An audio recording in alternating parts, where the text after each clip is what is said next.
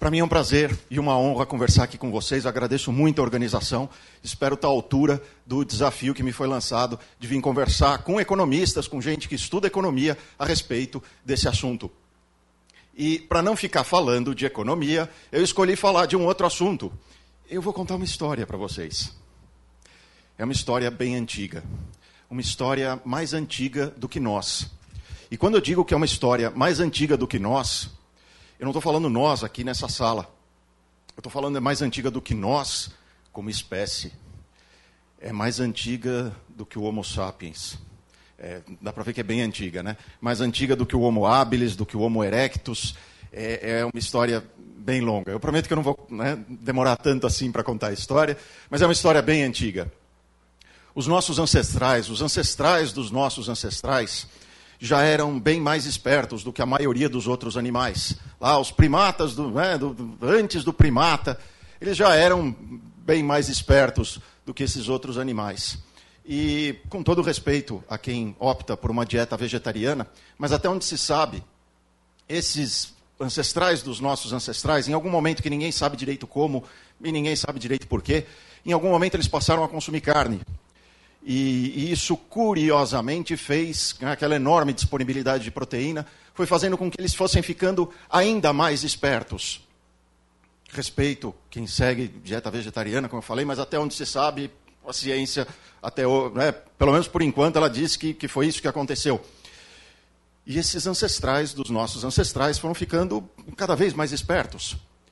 Isso gerou um reflexo interessante, uma consequência interessante.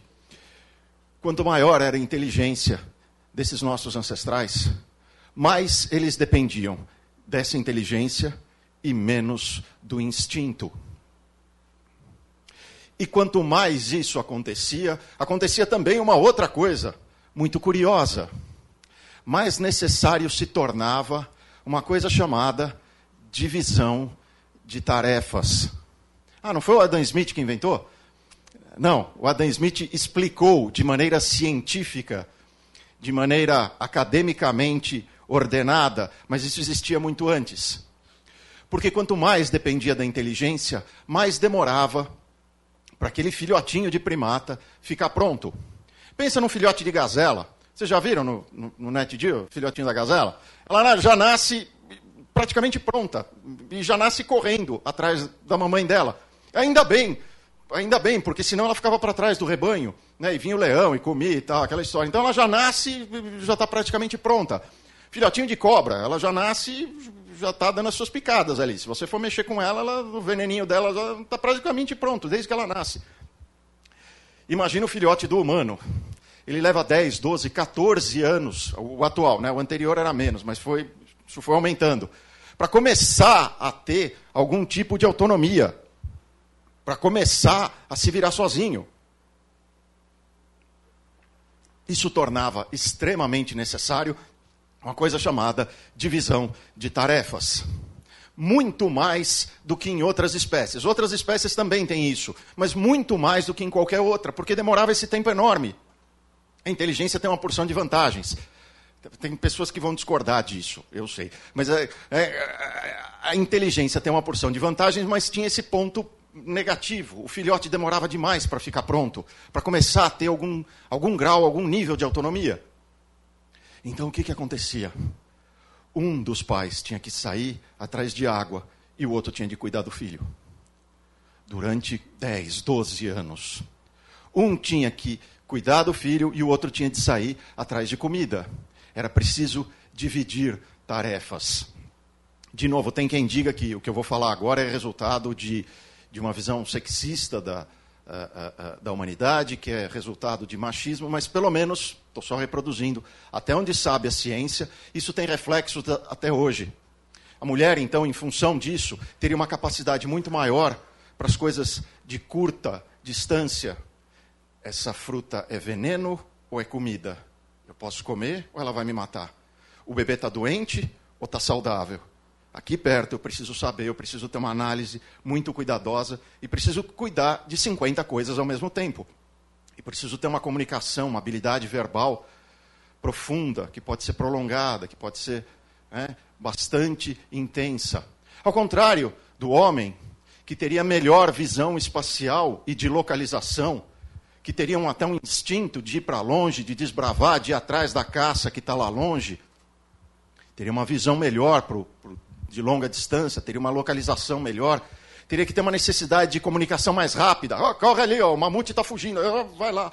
Né? Ao invés de uma comunicação mais longa, mais profunda. Talvez isso esteja errado, mas pelo que a ciência diz, até hoje, isso são reflexos dessa história que vem de lá de trás.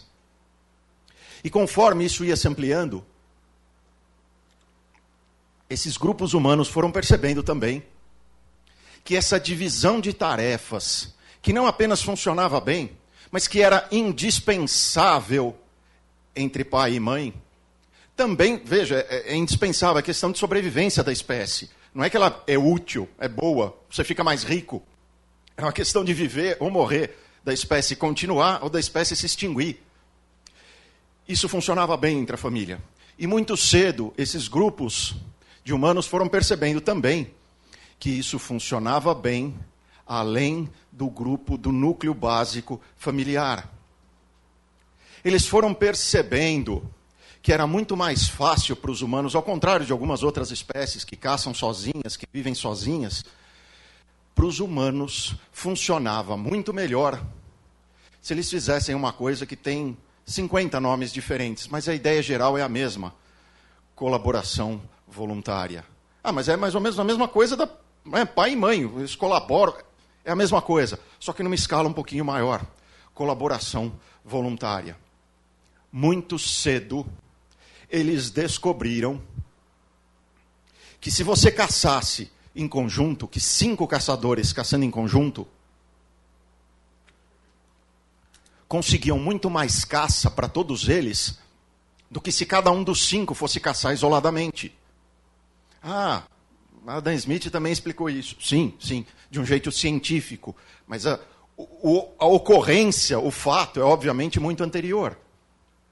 Eles descobriram que se dez fossem construir abrigos, era muito mais rápido os dez se reunirem e levantar o abrigo, um de cada vez, e aí construírem dez abrigos, ou um abrigo grande, mais fácil ainda, que era, o, que era mais comum na maioria das, dos núcleos dos clãs, mas não vou entrar nesse detalhe. Do que se cada um dos dez isoladamente fosse, fosse construir o seu abrigo lá do começo. E eles foram percebendo que isso funcionava melhor, que isso gerava mais riqueza na nossa linguagem de hoje. Na linguagem deles era mais simples, era simplesmente uma questão de ficar vivo ou morrer de fome. É, Para a gente hoje nós vamos falar, não, maximiza os resultados diante dos recursos. É, é ok, ok. Para eles a coisa era mais simples, era ficar vivo ou morrer de fome e eles foram percebendo que isso gerava excedentes. Isso também pode se chamar de divisão de tarefas. E conforme eles faziam divisão de tarefas e colaboravam voluntariamente, eles também perceberam outro fenômeno curioso. Eles perceberam que algumas pessoas eram melhores em determinadas tarefas mesmo em sociedades tão básicas, mesmo em sociedades tão primitivas. Eles foram percebendo que tinha aquele sujeito que era mais forte, mas era pesadão, mas ele era ótimo, né, para dar o, o, golpe final na caça. Mas tinha o outro que era mais leve, mais rápido, ele era ótimo para correr em volta e, cercar e trazer e fazer a emboscada da caça. Tinha um outro que não era nem bom numa coisa nem a outra, mas ele era ótimo para seguir o, o, as trilhas e os, é, os rastros da caça. Ninguém sabe direito como, mas isso foi ficando cada vez mais claro. Em algum momento, talvez algum deles tenha se machucado e tenha dito: Olha, você, se se machucou, você não vai caçar hoje, você fica só pegando água. E aí eles descobriram que se uma pessoa ficasse pegando só água e pegasse água para todos, isso também funcionava. De novo, a divisão de tarefas era um negócio que parecia mágica. Funcionava muito melhor se uma pessoa ficasse fazendo aquilo o dia inteiro, ela conseguia muito mais água para o clã inteiro do que se cada um fosse lá caçar, voltasse e pegasse sua própria água, etc, etc. Nossa, isso, isso funcionava com tudo, sim. E as pessoas foram percebendo isso desde lá de trás. Sim, Ninguém sabe direito como, quando, mas é uma coisa que já se sabe há bastante tempo. Até alguns anos atrás, não faz muito tempo, a ciência achava que só os homens, só os humanos usam ferramentas. É, recentemente se descobriu que isso está errado. Né? Você querer caracterizar a inteligência, ou pelo menos a inteligência humana com base em ferramentas, está errado. Macaquinho também usa pedra para quebrar coco, para fazer um monte de coisa. Até corvo usa palitinho para pegar o, o, vermezinho que está lá escondido no, né, na madeirinha. Vocês jogarem no YouTube, vocês vão achar isso. É bem legal, é bem divertido. Então, uso de ferramenta não dá para caracterizar como uma coisa de inteligência humana. Mas tem uma coisa fora do uso da ferramenta que essa sim, essa dá para caracterizar como exclusivamente humana. Essa é típica do nível de inteligência que os humanos atingiram. É, ou pelo menos a maioria deles, quando, né, de novo, a gente assiste horário eleitoral, você fala. É, é, mas então, da maioria dos humanos, é o que, gente? Vocês, economistas, vocês sabem o que, que é, não é uso de ferramenta.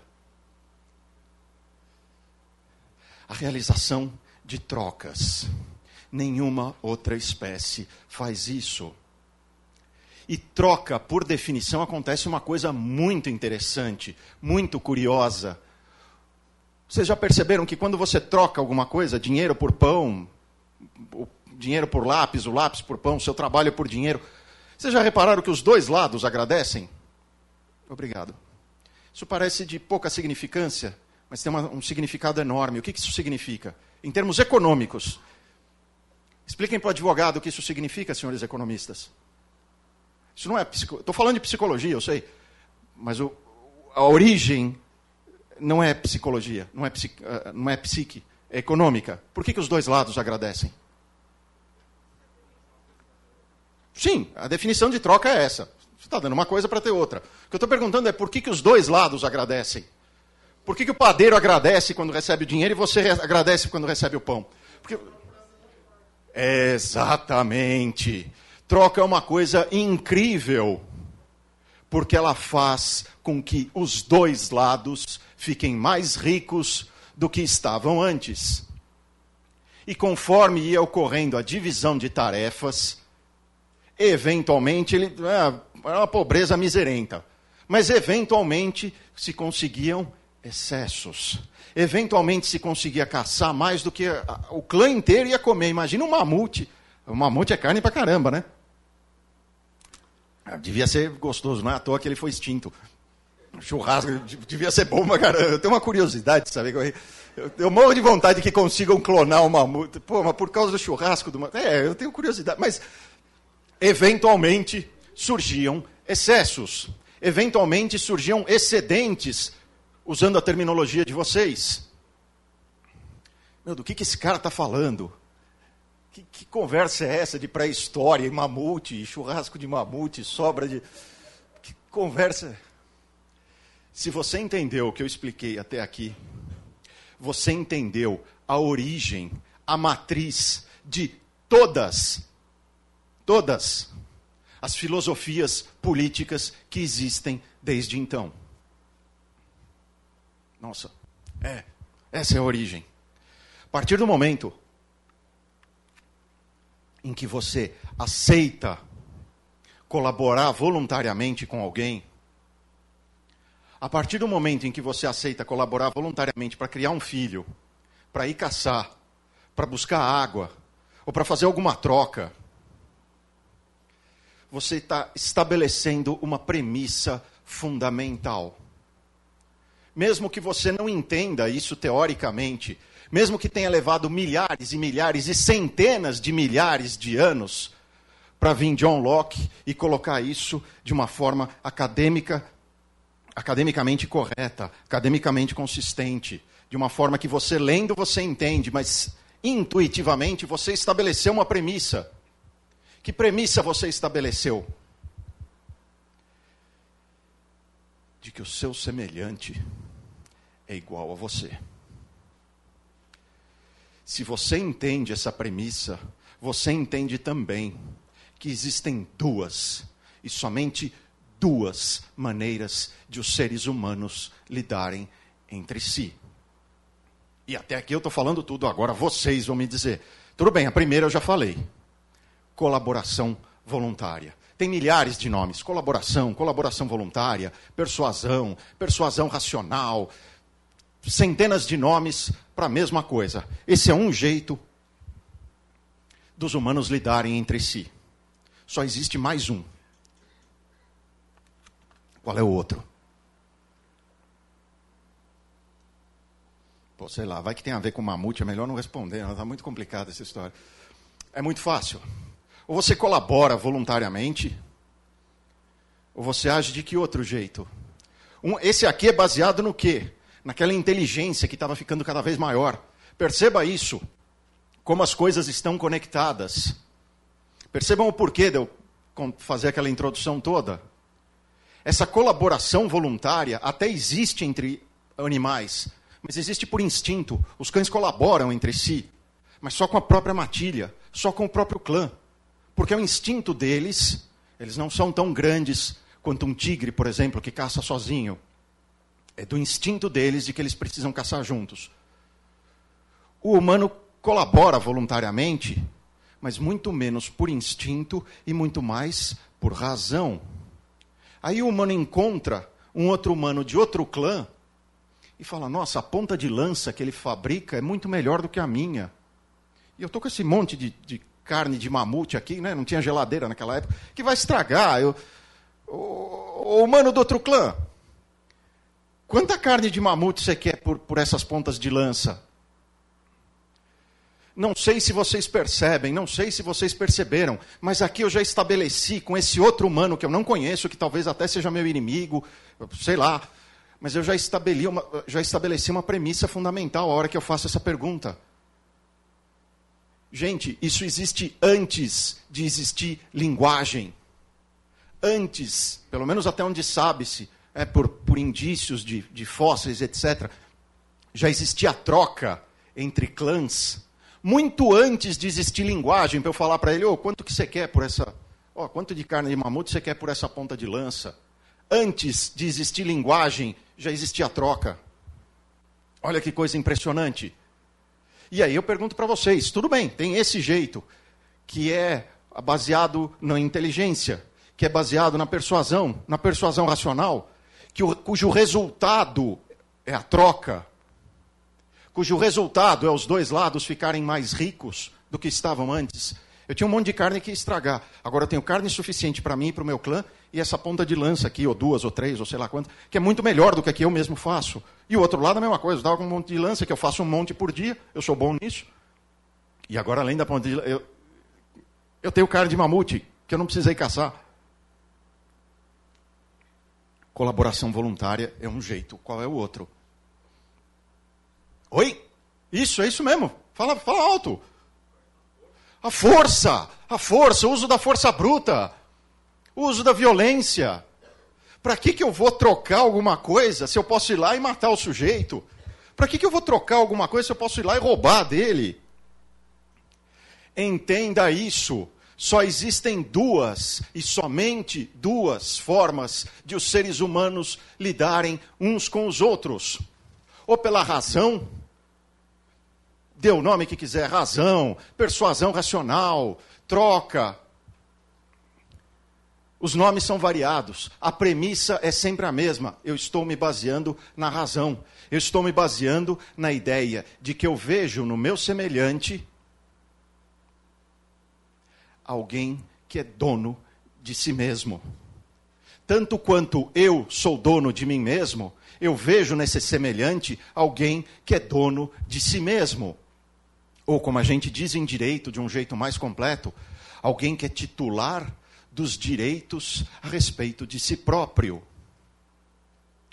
Quando eu uso o instinto, quando eu uso o sistema dos animais, quando eu uso o sistema da força bruta, eu estou dizendo o quê? Que eu não reconheço nesse meu semelhante alguém que é titular dos direitos de si mesmo. Eu não respeito o direito dele de propriedade, aquelas pontas de lança, ou eventualmente até o direito da vida dele. Ou melhor ainda, olha que ideia genial. Para que, que eu vou pegar essas pontas de lança e deixar o cara sair correndo? Eu posso ter pontas de lança, se ele é bom de fabricar, pelo resto da vida. Eu vou prender esse cara e fazê-lo trabalhar para mim pelo resto da vida. Acabei de inventar a escravidão. Em todos esses casos, eu estou fazendo o quê? Lidando com ele por via da força, por via da violência. Em todos esses casos, eu estou dizendo que eu não enxergo nele um indivíduo. Eu estou dizendo que eu não enxergo nele alguém que é titular dos direitos de si mesmo. Ou de um jeito mais simples, que ele não é o dono de si mesmo. E por isso eu posso ir lá e atropelar e usar esse, é, é, é, esses direitos dele porque não são dele, são meus, eu sou mais forte. Eu vou lá e, e pego, eu consigo. E aí vocês têm o nome de. Né, tem um nome, tem uma lei. Né, tem uma lei exatamente com esse nome. Como é que é essa lei? No, né, de quem vai disputar a força e aí o uso da força. Hã? Como que se chama isso? Lei do. Hein? Hein? Que sono que vocês estão, hein? Que... Isso, exatamente. A lei do mais forte. Expliquem para mim o que, que significa a lei do mais forte. Nossa, se vocês fossem meus alunos, eu ia pôr todo mundo para fazer polichinelo, flexão, alguma coisa eu ia aprontar para vocês. Acorda. Vamos lá. Lei do mais forte. O que, que significa a lei do mais forte, senhores? O mais forte faz o quê? Hã? É isso. É. É, o mais forte faz o quê? impõe, subjuga, domina o mais fraco. Essa é a noção geral que a gente tem a respeito de a lei do mais forte. Eu vou dizer para vocês que isso não só está equivocado, como tem uma ingenuidade muito grande aí dentro. Mas é assim que a gente foi ensinar. Eu sei, eu sei, é o, é o senso geral mas tem uma ingenuidade bastante perigosa nessa formulação da lei do mais forte. Ela já parte, inconscientemente, a gente já coloca nessa descrição de lei do mais forte um princípio de justiça muito grande. E lei do mais forte, por definição, é não ter justiça nenhuma, é a brutalidade total. Vamos ver se vocês pegam. O mais forte subjuga o mais fraco. O que está errado aí? Eu já estou partindo de um pressuposto mínimo, básico, de justiça. Quando a lei do mais forte pressupõe que não haja nenhuma justiça, por mínima que seja. O mais forte subjuga o mais fraco, no singular, sem perceber porque isso está embrenhado na gente, graças a Deus, né? Isso está embrenhado na gente, uma noção básica, mínima, de justiça, de que vai ser um contra um. Ah. Quando, na verdade, lei do mais forte significa não ter justiça nenhuma. Nem que seja né, pô, um, um lutador profissional de 120 quilos contra uma velhinha de um metro e meio. Você já está pressupondo que é um contra um quando você fala de lei do mais forte. Mas lei do mais forte, lá para aqueles humanos primitivos e muito antes dos humanos primitivos, já estava muito claro. Para que, que eu vou lutar com ele sozinho? Talvez ele seja mais forte do que eu. Por que, que não vamos dois? Por que, que não vamos três? Por que não vamos cinquenta? Por que não quinhentos? Por que não o clã inteiro? Ele é tão bom de fabricar ponta de lança. Vamos escravizar o sujeito e pô-lo para trabalhar fabricando ponta de lança pela vida inteira. Vamos todos coletivamente atacar esse cara. A hora que você entende isso, você entende a matriz de todas, todas as doutrinas políticas que existem no mundo. Vamos lá e coletivamente usamos a força contra esse indivíduo. Ah, e aí o coletivo não reconhece aquele indivíduo como dono de si mesmo. Exatamente. E aí via a lei do mais forte, que na verdade é a lei dos mais fortes, eles coletivamente infringem o direito daquele indivíduo, por não enxergar naquele indivíduo o dono de si mesmo, ou titular dos direitos a respeito da própria pessoa. Ah, então existem duas formas básicas dos seres humanos lidarem entre si: a razão ou a força, a colaboração voluntária ou a lei do mais forte. Não existe terceira forma de os humanos lidarem entre si. Todas as formas dos humanos lidarem entre si é uma variação de uma dessas duas. E dessas duas origens fundamentais é que surgem a ideia de que o indivíduo é o dono de si mesmo, cuja matriz é a primeira forma dos humanos lidarem entre si, ou que um coletivo é o titular dos direitos de cada ser humano, que é, na origem, na matriz, algo que vem lá daquela outra forma, do uso da força. Respondam para mim, o que, que é um individualista? Ou pelo menos o que, que se tem como noção geral do que é um individualista? O que, que é um individualista, senhores? O que, que é um individualista? Ele só pensa em si mesmo. Que mais? O individualista. Tá, tem até alguns dicionários que colocam dessa forma. É alguém que, que passa por cima do direito dos outros pensando no bem próprio. É um egoísta. É, vocês vão ver uma porção de definições assim. É,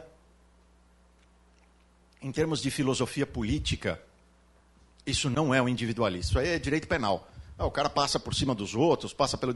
Isso é direito penal, é outra coisa.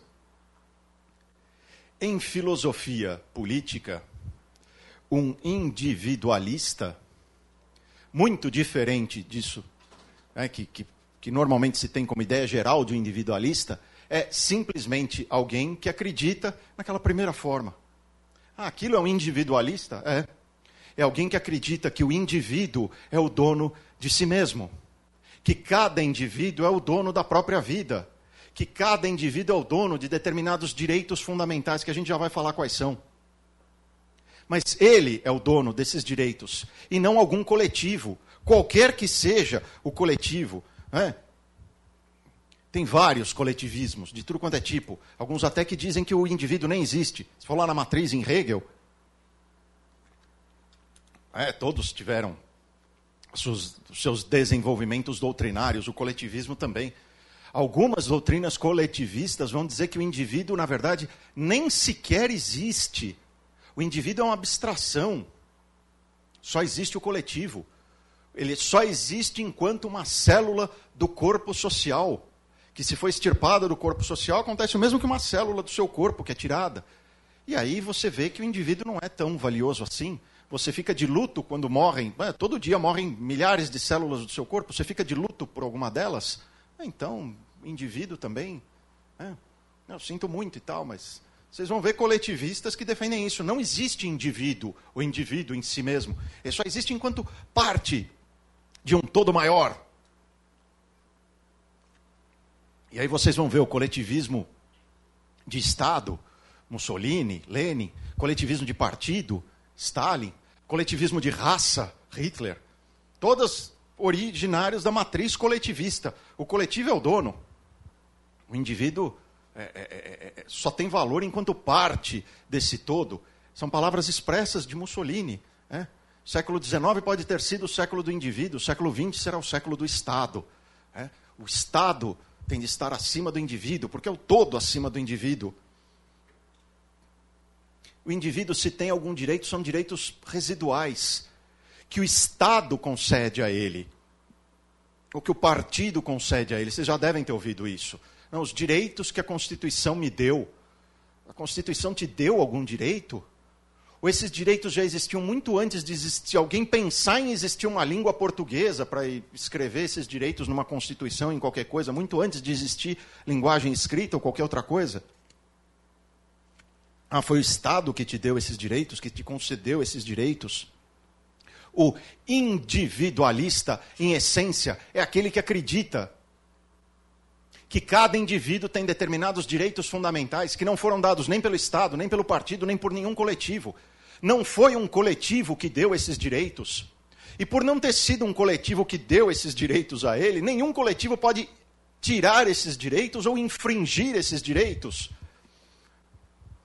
Esses direitos, segundo o individualista acredita, decorrem da própria natureza. Mas cuidado, não é natureza de é,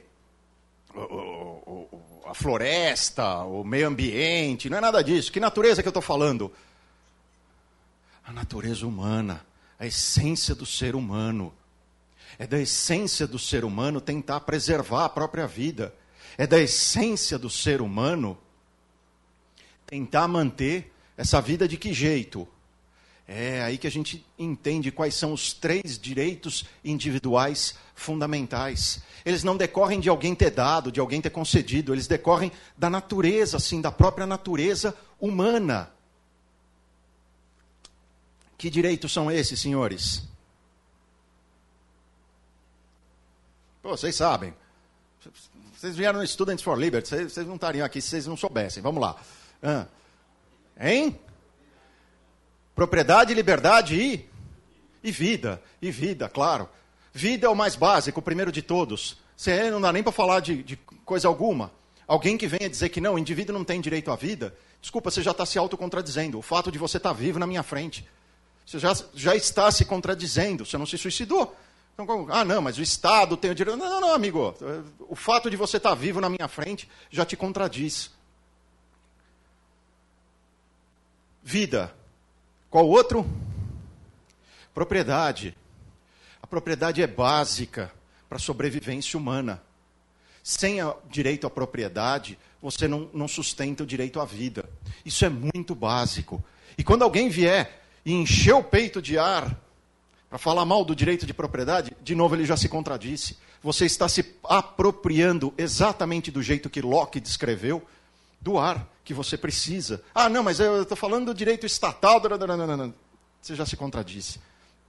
O direito à propriedade é básico ao sustento da vida. E o que, que dá a conexão entre um direito e outro? O que, que te permite buscar manter a sua vida? O que, que te permite buscar a propriedade que vai te manter vivo? A liberdade. A liberdade. Ou colocando em termos temporais, seu direito à vida diz que você é dono do seu futuro, do tempo de vida que você ainda tem. Sua liberdade significa que você é dono do seu presente, que você, no momento atual, pode fazer o, que você quiser. Claro, desde que não infrinja o mesmo direito de outras pessoas. Tem gente que tem dificuldade de entender essa parte também. É, mas o, o, o direito à liberdade corresponde a você ser dono de si mesmo no tempo presente. E o direito de propriedade se refere a você ser dono do seu tempo de vida que você já teve no passado, das coisas que você conseguiu produzir, das coisas que você conseguiu coletar. Você é dono do seu passado, do seu presente, do seu futuro. Qualquer um que infrinja algum desses três direitos está seguindo aquela matriz coletivista que diz: não, quem tem direito ao seu tempo de vida, seja futuro, presente ou passado, é algum coletivo. Não sei qual coletivo, tá? aí varia para cada um.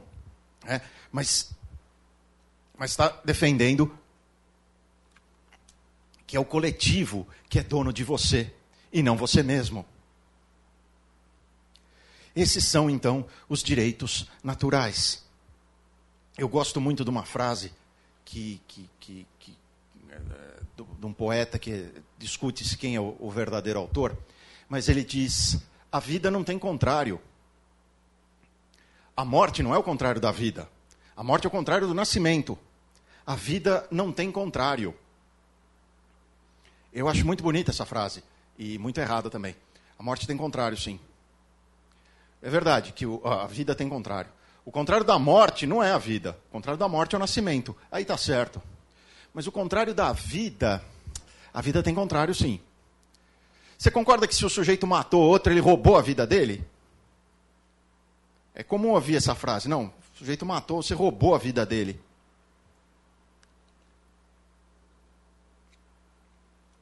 Essa frase é muito comum, eu acho que ela está errada. Você não roubou a vida dele. Roubar um carro é uma coisa, Destruir o carro é outra coisa.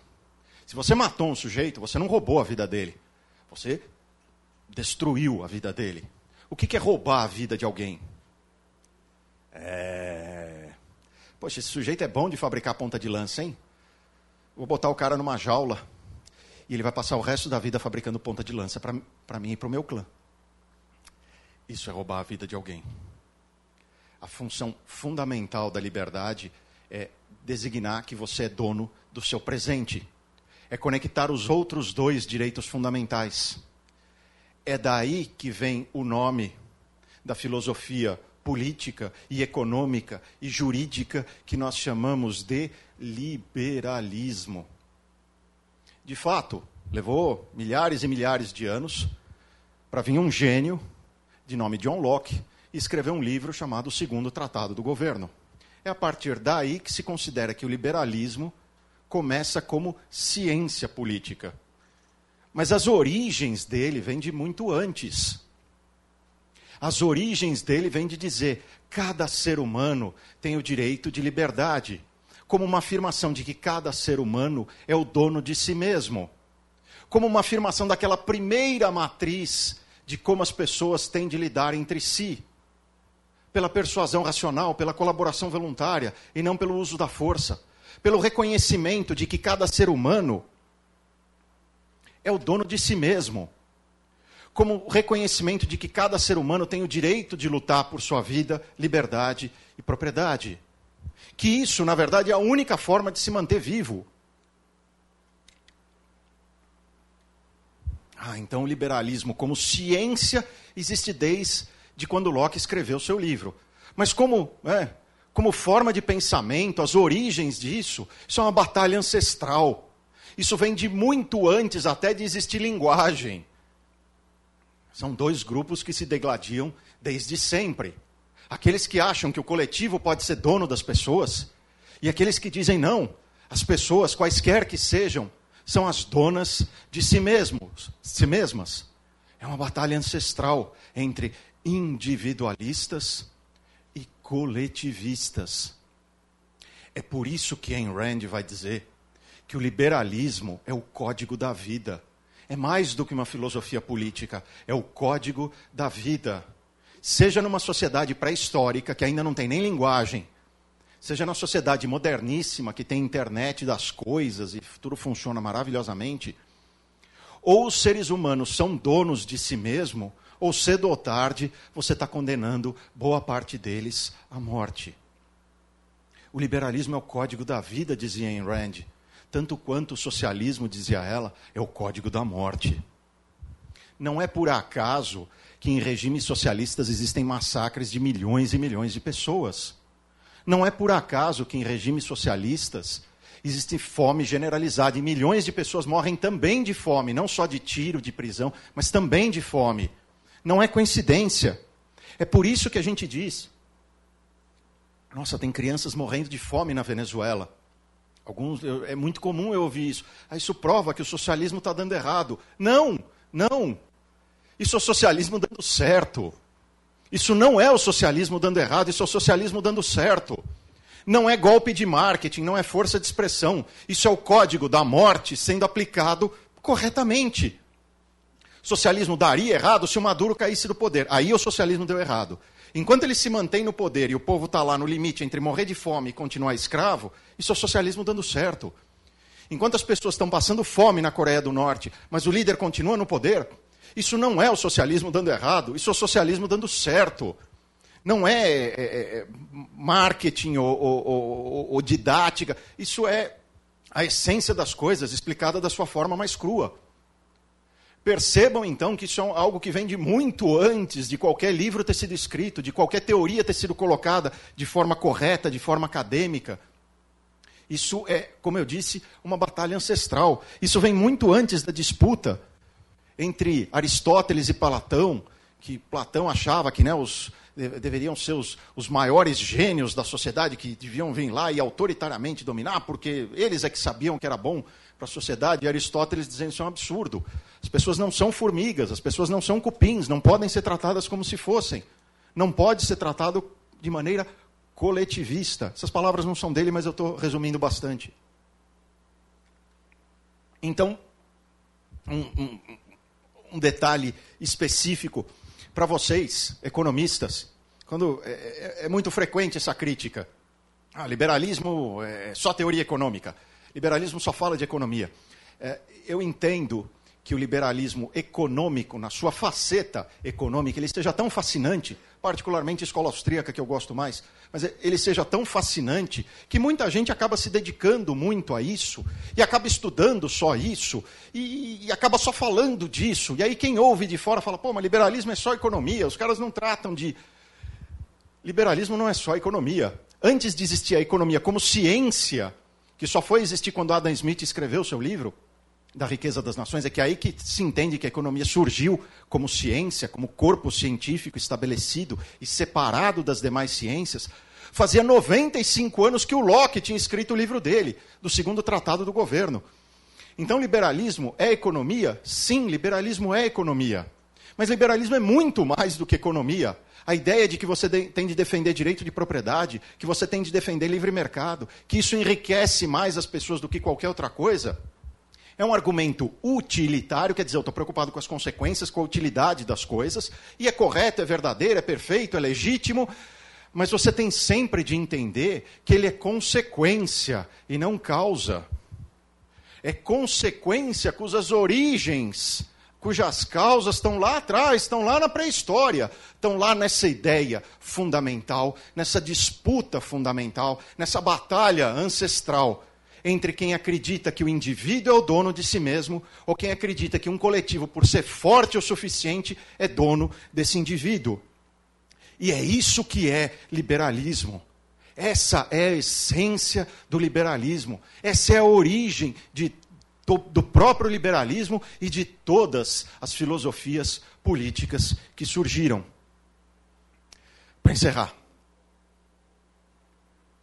duas coisas é bastante possível que mesmo vocês, estudantes de economia da melhor faculdade do Brasil, é bem possível que vocês estejam ouvindo essas coisas todas pela primeira vez. Então, para você que está ouvindo essas coisas pela primeira vez, eu tenho dois recados finais. Um, bem-vindos no seu primeiro passo para fora da Matrix. Segundo, se prepara, porque são muitos deles e são bem poucos de nós. Obrigado.